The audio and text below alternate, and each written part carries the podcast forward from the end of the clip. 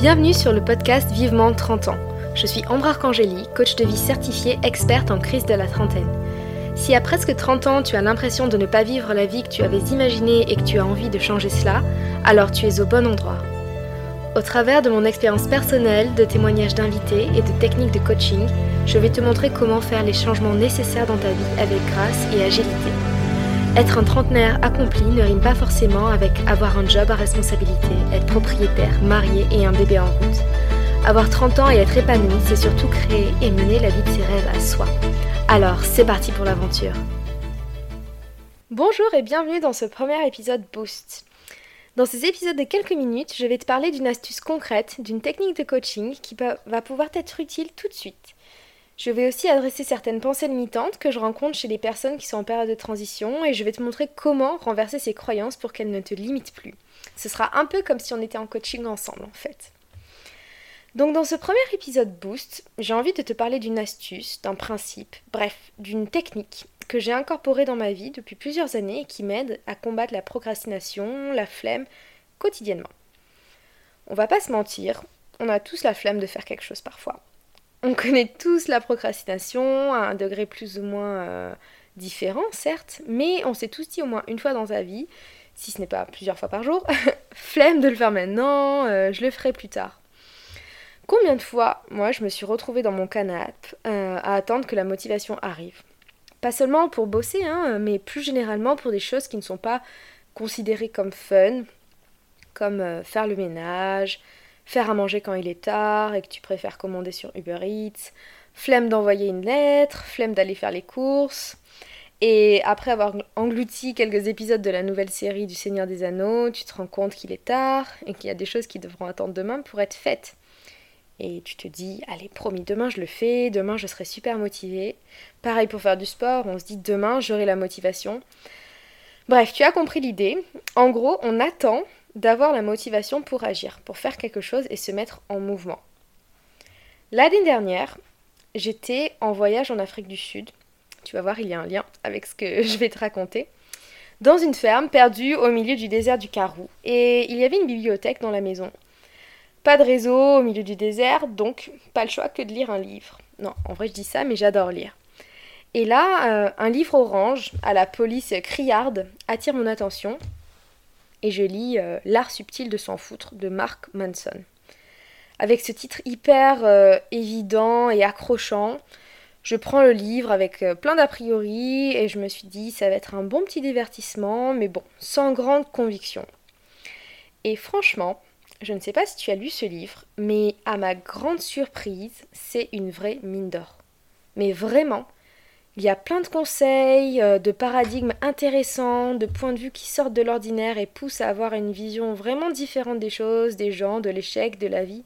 Bref, j'ai adoré ce livre.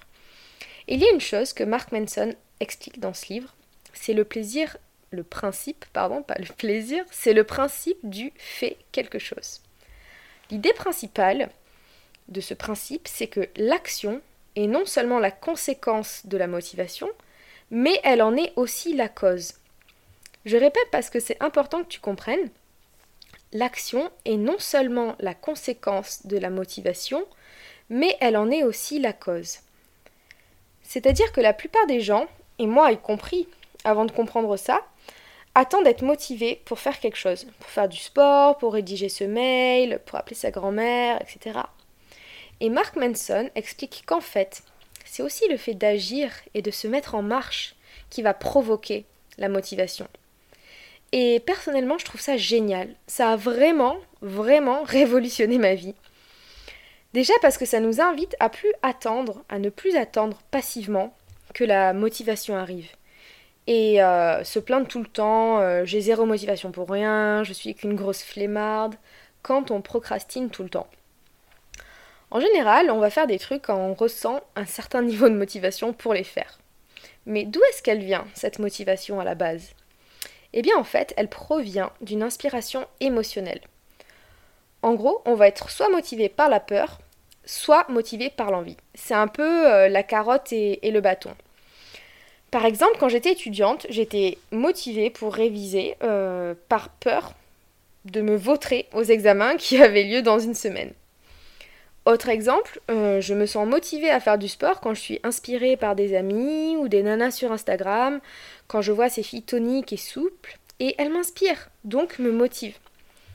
Mais le problème, en fonctionnant comme ça, c'est que la motivation, elle est sur du court terme, elle est ponctuelle. On n'a pas toujours une peur qui vient ou une motivation, euh, une source d'inspiration qui pointe le bout de son nez.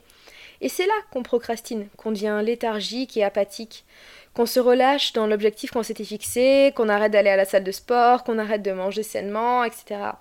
Parce que justement, on ne ressent plus de désir émotionnel face à cette chose, en fait, à faire cette chose. Un des problèmes aussi, euh, en fonctionnant comme ça, c'est que souvent, les changements et les actions qu'on a le plus besoin de faire dans nos vies sont motivés par des peurs, donc des émotions négatives, qui nous empêchent simultanément de prendre les mesures nécessaires. Je m'explique.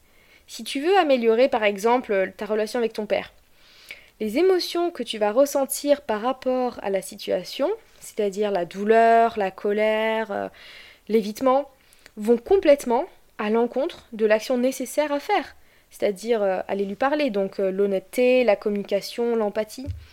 C'est contre-instinctif. Je sais pas si ça se dit contre-instinctif, mais tu vois ce que je veux dire. Si tu veux perdre du poids, par exemple, mais que tu éprouves de la honte envers ton corps, ça va aller à l'encontre de la motivation pour aller à la salle de sport. Et donc, de retour sur le canapé. Je dis ça parce que je l'ai vécu et donc je connais très très bien ce cercle vicieux. Donc en fait, si on se base sur nos émotions pour attendre la motivation, clairement, ça va pas le faire. Mais du coup, comment faire alors? Ben justement, en comprenant que l'action est non seulement l'effet, la conséquence de la motivation, mais elle en est aussi la cause. Donc l'action peut être et est la cause de la motivation. L'action engendre, engage la motivation. Au lieu de voir ça comme une chaîne, euh, comme un triptyque inspiration, motivation, action, qui, on l'a vu, ne fonctionne pas à tous les coups, il faudrait plutôt voir ça comme un cycle qui commence par l'action. Action, inspiration, motivation, action, inspiration, motivation, et ainsi de suite. Si tu agis, si tu fais quelque chose, si tu te mets en mouvement, même pour 5 minutes, tu vas ensuite ressentir l'inspiration et la motivation qui vont arriver. Parce que tes actions vont créer d'autres réactions émotionnelles et inspirantes qui vont motiver tes actions futures. Et on retrouve ici un cercle hyper vertueux pour aller au-delà de la procrastination et enfin euh, la dépasser. Mais au final, ça veut dire quoi concrètement faire quelque chose, faire quelque chose? Ça veut dire de faire une chose, une petite tâche, qui va prendre euh, deux minutes. Par exemple, si tu dois écrire un mail, tu te dis j'écris juste les points les plus importants, je le rédigerai plus tard. Si tu dois te motiver à cuisiner, tu te dis je vais juste faire cuire le riz et je ferai le reste plus tard. Si tu dois te motiver pour faire du sport, tu te dis euh, je vais juste commencer par faire quelques étirements. Si tu dois redesigner tout ton site web, tu peux te dire je vais juste commencer par l'entête. Enfin bref, tu vois l'idée. Et du coup, en faisant cette petite chose, tu vas te mettre en mouvement. Et tu vas te dire ah ben en fait euh, j'ai fait ça, c'était pas si terrible ou épuisant ou chiant, euh, je peux faire un peu plus, maintenant que j'y suis, euh, j'ai qu'à finir. Et du coup la motivation qui vient, elle est naturelle. L'inspiration est authentique et en plus elle vient de toi. Dans son livre, Mark Manson parle d'un romancier qu'il a rencontré et qui a apparemment écrit plus de 70 romans au cours de sa vie. Et Mark Manson lui a demandé comment il fait pour être aussi productif et prolifique et apparemment, l'auteur lui a répondu qu'il commence sa journée, en fait, simplement en se disant Je ne vais écrire que 200 petits mots aujourd'hui, et puis c'est tout. Et bien sûr, le romancier ne s'est certainement pas arrêté à 200 mots par jour, mais une fois qu'il était lancé, il écrivait beaucoup plus en fait. Et c'est en écrivant ses premiers 200 mots que ça lui a donné l'élan pour en écrire peut-être 1000 ou 2000 par jour. C'est un peu comme un échauffement en fait. Les 200 mots, c'est l'échauffement et les 2000 mots, c'est la vraie séance de sport. Et aussi, en diminuant la grandeur de la tâche, on est moins impressionné par la charge de travail, et donc on ressentira beaucoup moins de résistance à s'y atteler vu que ça nous demandera beaucoup moins de temps et d'efforts. Et donc au fil de mes recherches, de ce que je vis euh, à travers mes expériences ou de ce que je vois chez mes clients, les changements de vie, d'habitude, euh, les changements d'habitude, ne tiennent pas forcément de la force, du talent ou des connaissances, mais bien de notre capacité à agir, à prendre des décisions et à s'y tenir. Et donc en conclusion, si tu sens de la résistance à faire quelque chose, au lieu d'attendre passivement que la motivation arrive sur son cheval blanc, mets-toi en mouvement. Commence à faire un petit bout de cette chose, même 5 minutes, même une minute, et tu verras que l'inspiration a avancé, la motivation d'en faire plus arrivera naturellement, sans que ça te demande énormément d'efforts ou beaucoup de volonté à faire ces choses. J'espère que cet épisode Boost a été utile et c'est super de l'avoir écouté. Maintenant, je t'invite à le mettre en application et à commencer à agir. C'est seulement en faisant ça que tu vas en ressentir les vrais bénéfices, en tirer les vrais bénéfices. Si tu as des questions, n'hésite pas à me contacter par mail à l'adresse en bio du podcast ou sur ma page Instagram seren.ambre, S-E-R-E-N.A-M-B-R-E. E.